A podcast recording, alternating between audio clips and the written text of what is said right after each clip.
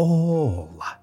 Sejam bem-vindos a mais um episódio desta coisa fantástica chamada Túnel do Vento. Coisa que é como quem diz, é um podcast.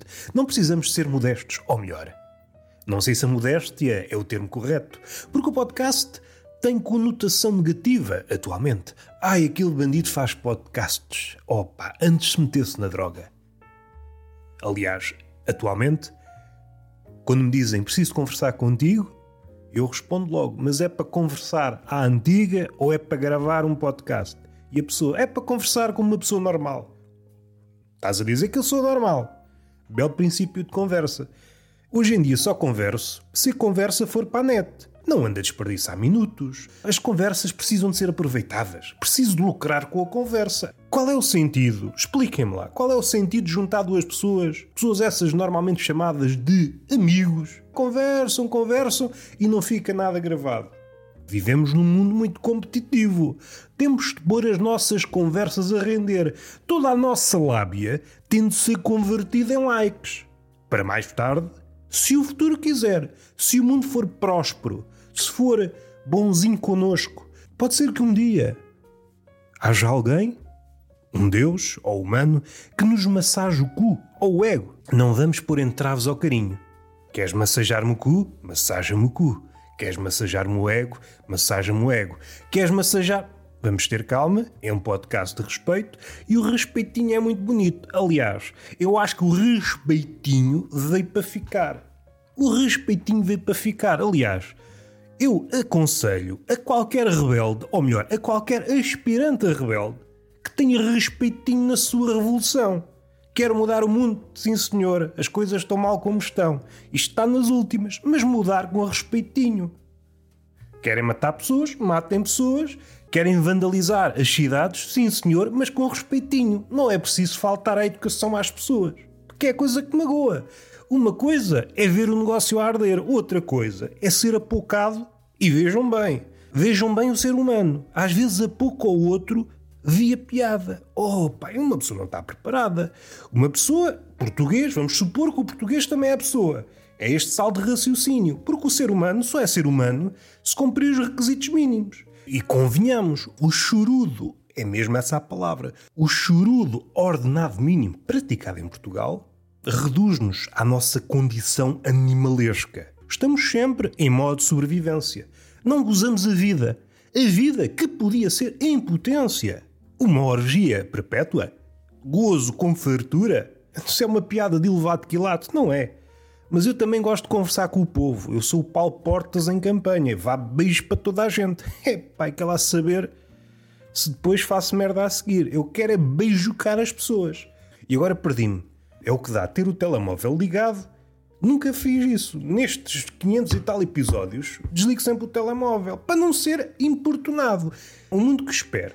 Eu sei que o mundo não consegue fazer nada sem mim. Eu sei disso. Não estou a ser pretencioso. Eu às vezes ausento-me. Digo, mundo, olha, eu agora sou astronauta, vou até Plutão ver como é que estão as coisas. E o mundo, opa, e agora o que é que eu faço à minha vida? Ah, continuas a girar à volta do Sol? O que é que queres que eu te faça? E eu sou filho do meu tempo e sou fruto da época. É os... longe de mim achar que sou uma personagem singular. Aquilo que eu acabei de escrever é é personagem dos nossos tempos. É aquela pessoa que acha que o mundo deixa de rodar se ele não estiver, ou melhor, se ele deixar de opinar sobre o mundo acorda todas as manhãs com esta ideia. Eu tenho de opinar sobre as coisas, caso contrário, isto emperra e nunca mais vai ao lugar. Vamos respirar fundo, mas a reter esta ideia. Sejam rebeldes, sejam assassinos, sejam o que vocês quiserem, porque o mundo é a vossa ostra. Está cheio de possibilidades, mas tudo com respeitinho. Respeitinho porque a piada, ao contrário de uma bala, magoa. Magoa. Magoa o ego. A piada é a bala de prata do ego. Sei que tem três ou quatro a ouvir-me na Roménia e um ou outro na Rússia e não vou dizer na Ucrânia, porque às tantas a Ucrânia deixa de existir e não faz sentido, porque vocês sabem, estes episódios são eternos, isto vai ficar aqui para sempre. É o testemunho de um estúpido que lhe deu na cabeça para gravar um podcast. E é exatamente aí que nós queríamos chegar. Hoje em dia, eu já não converso com as pessoas se a conversa não for gravada. Primeiro que tudo, para produzir conteúdo, como se diz hoje. Eu sou um produtor de conteúdo a tempo inteiro. Outra coisa é que às vezes dá aço a problemas. E é bom ter provas. Ai, tu disseste isto na conversa. Não, meu amigo, vamos lá ouvir a conversa. Já agora, põe estrelinhas nesta conversa e comenta no Spotify. Vamos respirar fundo. Isto foi despropositado. O que há a reter desta ideia? Não me convidem para conversas normais. Se for para gravar, estou convosco. Vamos gravar o podcast. Agora uma conversa só por conversar, amizades e coisas do género, ou coisas de amor, oh pá, não me convida. Isso não dá lucro a ninguém, pá. Isso fazia-se antigamente, hoje já não se faz. Bem, vamos começar o podcast. Isto foi apenas lamentos. Vou continuar a ceifar algumas notas que eu tenho para aqui, tenho de esvaziar, eu tenho carradas de notas que nunca usei. E eu quero esvaziar isto. Eu quero esvaziar isto rapidamente, porque o homem é do tamanho das suas notas. E eu sou pequeno e eu quero voltar a não ter nada. E eu quero voltar a esse zero absoluto. Tem bué da merdas. Enfim, mas eu precisava de várias vidas para esvaziar aquilo que já escrevi e que não apresentei a ninguém. Sou par é a conclusão acertada e temos de trabalhar com o que temos. De há uns tempos para cá, o cão e o homem, a relação do homem com o cão, o número de cães, já foi aqui abordada, já falei várias vezes no Tertúlia de Mentirosos, com o Pedro Mata, com o Rui Igui, e é aquele fenómeno que anteriormente passava despercebido, mas parece que ganhou força parece que esse fenómeno vem ter comigo. E hoje em dia, provavelmente, sem erro, sem erro, não estou aqui a gabar-me, sou provavelmente o maior especialista da relação entre o cão e a pessoa. Sou, é, sou o perito. Não há ninguém no mundo a preocupar-se com estes problemas. O número de cães que a pessoa pode levar na rua, aquele que está a fazer as suas coisas e se vê impedido de andar na rua Tal é a fartura de cães que alguém passeia, outro problema, e há dias vi uma coisa que também me preocupou. É daqueles problemas que eu tenho de sentar, tenho de sentar logo, fico logo com as pernas a tremer. Estava a pessoa a passear um cão com a trela esticada ao máximo. Vou tentar pincelar o quadro que vi. A pessoa estava num passeio e o cão estava noutro. Convém detalhar, estamos numa rua pouco movimentada, raramente passa um carro ali. Passam mais cães, gatos e viados do que carros. Mas esta imagem tocou-me. Eu sou um ser de pedra, sou uma gárgula cantante. É daquelas imagens que me perfuram, que me racham, que me fazem cócegas no coração. Uma imagem muito humana. Quase uma imagem deste século. A corda, a trela está esticada ao máximo. Num dos extremos da trela, um quadrúpede e no outro, o cão. Vamos respirar fundo foi uma tentativa de piada, não me orgulho, e com isto temos de trabalhar. Esta imagem fez-me lembrar um casal cuja corda está no máximo. Mantêm-se unidos, mas a distância é máxima. Mais que aquilo e deixa de existir relação. Indo para a nossa cena outra vez, o cão e o homem estão de costas voltadas, metaforicamente falando e às vezes literalmente falando. O cão anseia o passeio, mas já não quer ser visto com o dono. Afasta-se. Já não posso ver, caralho. No fim de contas, já ninguém quer estar ali. O cão não quer estar ali com o dono e o dono já não quer estar ali com o cão. Mas seja como for, temos de ser adultos, temos as nossas responsabilidades, temos de levar o cão à rua, ou então, visto do outro lado, temos de levar o dono à rua. Às tantas é isso. O cão sabe que o dono está meio depressivo, é pá, não gosto nada deste gajo, tenho de fazer de conta que quer mijar, mesmo não querendo, vou à rua para o gajo espairecer a ver se alivia as merdas, os fantasmas na cabeça. Às tantas é isso. Vocês já viram, sobretudo os cães, dão aquela pinguinha de mijo. Não é para marcar o território. É para fazer sentido isto tudo. Caso contrário, a vida é uma farsa. Vou à rua passear o campo e ele mijar. Não, ele vai só largar uma pinguinha. Ele vai à rua para tu espaireceres, caro humano. Caso contrário, dás é maluco. Vamos lá ver as coisas como são. Seja como for, esta relação está presa, não por arames, mas pela trela. Às tantas cruza-se com outro cão. Então estás com uma trela. Quem é o teu dono? É aquele gajo que está lá do outro lado. Estás a ver no outro passeio? É o gajo. Mas eu não quero estar associado. O que é que o dono fez ao cão para o cão dizer não quer ser visto contigo? Parece aqueles amigos que se zangam e quando hum, se cruzam na rua mudam de passeio. Já não te posso ver. Já não te posso ver, diz o cão, já não te posso ver, diz o homem, mas entretanto não surge nada melhor. E não te quero abandonar, diz o cão. Não te quero abandonar, diz o cão. A trela parece um elástico que está sobre o alcatrão e em cada um dos passeios, num dos lados está o cão e no outro o ser humano. Há uma trela que não faz sentido. O que é que se está a passar aqui? Que há uma trela, um fio. E se passasse agora aqui um carro, o que é que acontecia? Será que os levava atrás? Epá, não faz sentido. É que não atropelava ninguém. A trela é que era atropelada. E eles iam a reboque. Este acidente nem sequer fazia sentido. Ou então o cão, ao ver o carro aproximar-se, ladrava. Epá, vá de volta, cabrão. Não vê que eu não quero ir para outro passeio? Vá de volta, cabrão. É só isto. No fim de contas, o cão só está com o homem porque tem comida de graça. Uma relação tóxica. Achei por bem, por isto, por extenso. Há uma coisa que me tem vindo a ocupar a cabeça. Volta e meia estou eu na pastelaria e a pensar: e se eu passasse dos cornos? Atentem, é pastelaria, não é taberna. A taberna há sempre pessoas a passarem-se dos cornos, ou seja, eu seria mais um. Eu seria mais um. Eu tenho este pensamento, por norma, na pastelaria. Estou a ver várias velhotas, cada uma com o seu galão, cada uma com a sua torrada, e a pensar: e se eu passasse dos cornos? E se eu sacasse um martelo da mochila e partisse a vitrine?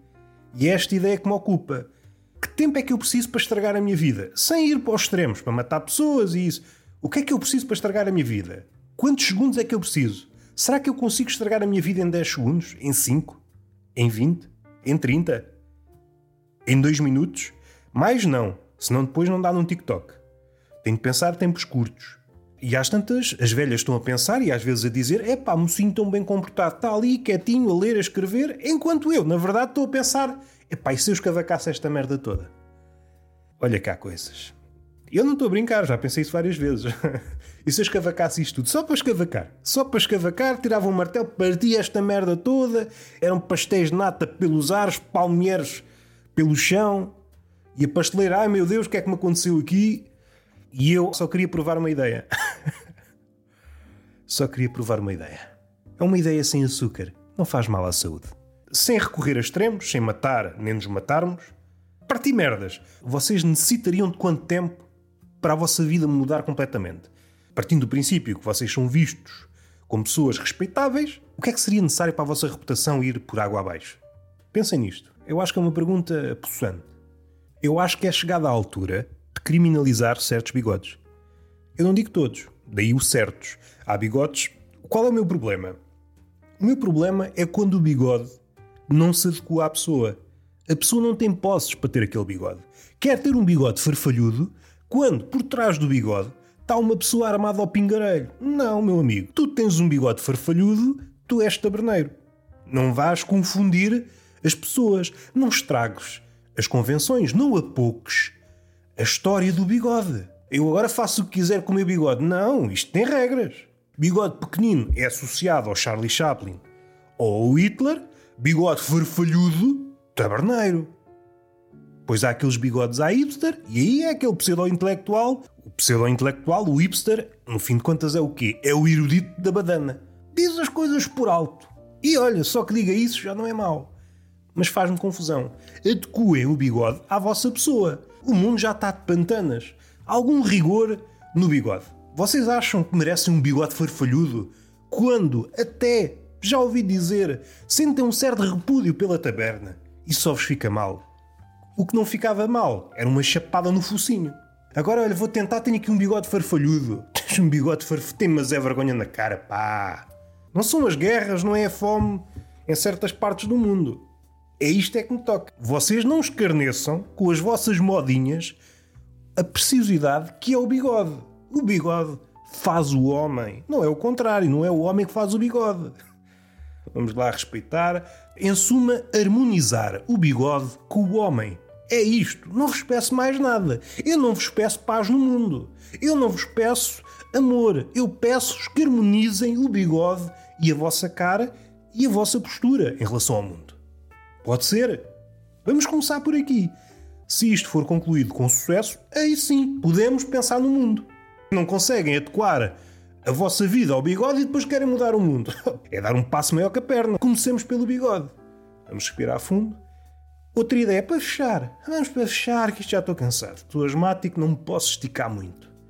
Eu começo a achar que o ser humano, sobretudo o contemporâneo, o outro, tenho falado pouco com ele. O contemporâneo, sim senhor, Sim, senhor, que é como quem diz, não é?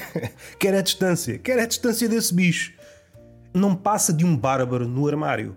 Estamos sempre à espera, estamos sempre à espera da oportunidade. E não precisa ser uma oportunidade, opa, cheia de luzes e holofotes. Não, uma oportunidadezinha para expormos o nosso lado colérico. É um vândalo que está no armário que mostra aos outros a sua simpatia, uma simpatia postiça. Veja-se no caso do Twitter, abre o armário e sai um bárbaro. Ei caralho, vamos foder esta gaja toda, vamos foder este gajo todo. Foder no sentido mais mesquinho do termo. Que há fodas, sim senhor, fodas que têm todo o meu apreço. Há pessoal, há pessoal, como se houvesse um ou dois a procurar a foda. Há muita gente a procurar a foda. Eu estou a dizer esta foda posta por extenso, que é pior. Não adjetivem a foda. Não ponham a foda em palavras, ponham a foda em ato, se faz favor. Esta mania do homem contemporâneo de transformar o ato em palavras faz-me como chão na nádega esquerda. E tenho de ir ao médico ver o que é. Não ponham a foda por palavras.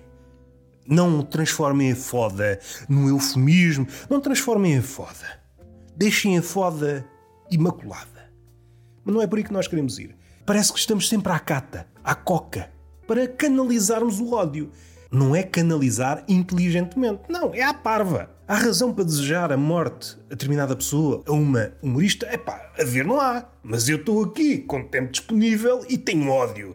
Aqui a fermentar nas tripas, só o que faltava eu agora não poder desejar a morte a uma pessoa, injustamente. Só o que faltava. Estamos no século XXI.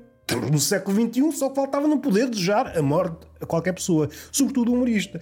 O humorista nem é para fazer rir, nem é para fazer pensar. O humorista é para levar no focinho. E é para ser alvo de ameaças de morte. Esse é o papel do bobo desde sempre. É um sujeito que está sempre com a cabeça a prémio. Se ele olhar para cima, vê que está uma guilhotina a pairar. E está feito beijinho na boca e palmada pedagógica numa das nádegas.